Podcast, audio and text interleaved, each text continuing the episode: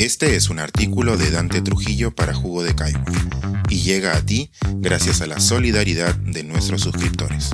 Si aún no estás suscrito, puedes hacerlo en www.jugodecaigua.pe. Sirenas varadas. Los patrulleros también se pudren en la Policía Nacional. Hace unos días pasé caminando por la comisaría de Barranco y noté que en el jirón Colina, entre las unidades funcionales y los carros siniestrados y vetustos que suelen componer el paisaje que rodea las estaciones policiales del país, había unas camionetas que, por la manera en que fueron cuadradas, estaban evidentemente en desuso. De vuelta, me acerqué y las miré mejor. Se trataba de cuatro máquinas San John sin mayores daños visibles, limpias, que lucían en las ventanas sendos cartelitos en los que se informaba a la comunidad que se habían dado cuenta a la superioridad sobre el desperfecto mecánico del vehículo policial X, el cual se hallaba en estado inoperativo recuperable. Todos los anuncios estaban fechados en 2022. Mañana una camioneta cumplirá un año parada. Esa es la manera en que el comisario le comunica a todo aquel que, como yo, sienta curiosidad, que lleva mucho tiempo esperando que los jefazos autoricen la reparación de esos vehículos. Un suboficial se me acercó y, contra lo que esperaba, los prejuicios siempre, no solo permitió que hiciera fotos, sino que, con cortesía, pero también con fastidio, me pidió que ayudara a divulgar el asunto. Explicó que habían hecho muchísimas solicitudes para que dicha superioridad, casi metafísica, les prestase atención y ayuda. Necesitan esas camionetas para hacer su trabajo. Si por ellos fuera, las arreglarían por sí mismos, pero no les alcanza la plata ni tienen cómo hacerse los repuestos necesarios. Además, podrían ganarse un pleito por querer solucionar el desperfecto por su cuenta y riesgo. Para colmo, seguía el policía, mientras dichas camionetas esperaban ser llevadas a reparación, se alquilaba carros para suplir la carencia. Un absurdo y un despilfarro. El agente, con esa tan nacional desmoralización asumida, tenía clarísimo que el problema persistirá porque todo es corrupción. Si no hay alguien arriba que no saque su tajada mediante una licitación amañada, si no hay un chanchullo grosero en detrimento del erario, esas camionetas, que quizá tengan daños menores o requieran solo reemplazar una pieza, permanecerán ahí acumulando óxido hasta quién sabe cuándo. Mientras tanto, los problemas de inseguridad se multiplican en el barrio. De inmediato, uno se pregunta, si hay cuatro unidades de decoración en un distrito pequeño y tirando de mesocrático para arriba como barranco, ¿qué pasará en el resto de la ciudad, en el interior del país? Aquí la respuesta, sin ninguna sorpresa. Más de un tercio de los patrulleros de la Policía Nacional se encuentra inoperativo. Así tituló Roger Chukin un reportaje publicado en Convoca en septiembre pasado. La información es desoladora. En el Perú hay 2.280 patrulleros varados, una tercera parte de los cuales, 751, están en la capital, que, por cierto, a su vez son la tercera parte de todo el parque limeño, 2.144.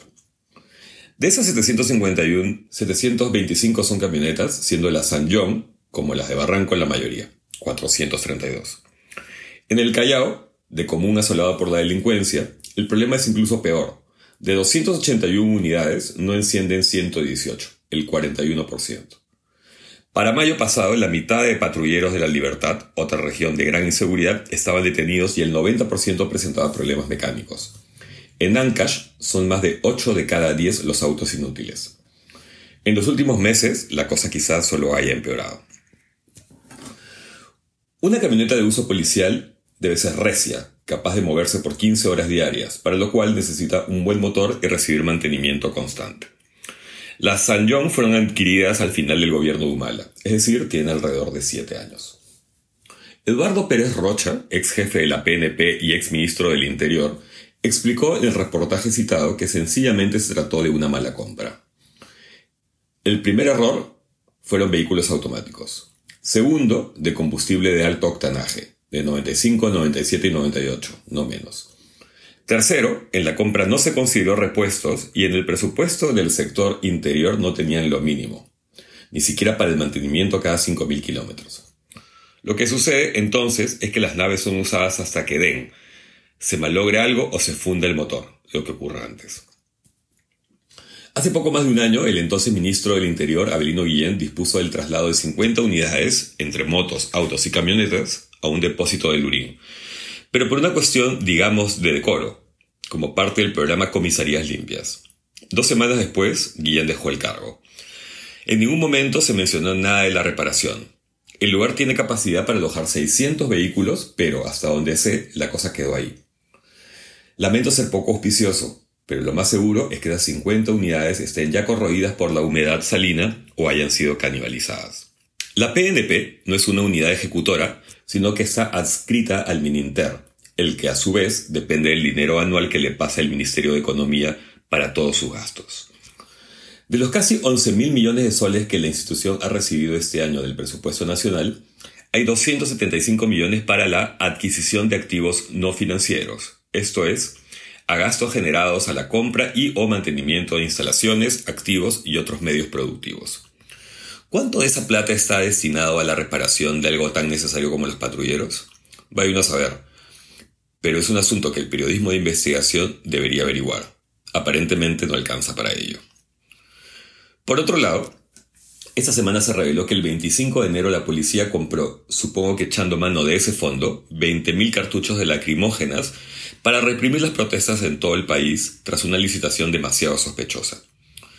En diciembre se adquirieron a una empresa brasileña cartuchos simples y triples a un precio de 15 y 19 dólares respectivamente, mientras que la licitación express de hace tres semanas se pagó por lo mismo 25 y 27 dólares. Si hubo dolo, y claro que hubo, y estamos hablando de un sobrecosto promedio de 9 dólares por pieza, alguien se ha quedado con 180 mil. Y aquí regreso al suboficial barranquino. La policía, como el ejército, está atravesando una crisis de prestigio terrible, pero en buena parte merecida por motivos que todos conocemos y lamentamos. Esto, por supuesto, no significa que no existan muchísimos agentes decentes, eficientes, comprometidos y honorables. Pero, ¿cuánto puedes resistir limpio en un empleo mal pagado y arriesgado mientras sufres el descrédito ciudadano por las torpezas, salvajadas y corruptelas de algunos de los miembros y dirigentes de tu institución? ¿Cuánto temple hay que tener para sobrellevar la desazón cotidiana, la falta de apoyo y de ejemplo? Todos sabemos la respuesta. Pensar, escribir, editar, grabar, coordinar, publicar y promover este y todos nuestros artículos en este podcast cuesta y nosotros los entregamos sin cobrar. Contribuye en www.jugodecaigua.pe barra suscríbete y de paso espía como suscriptor nuestras reuniones editoriales.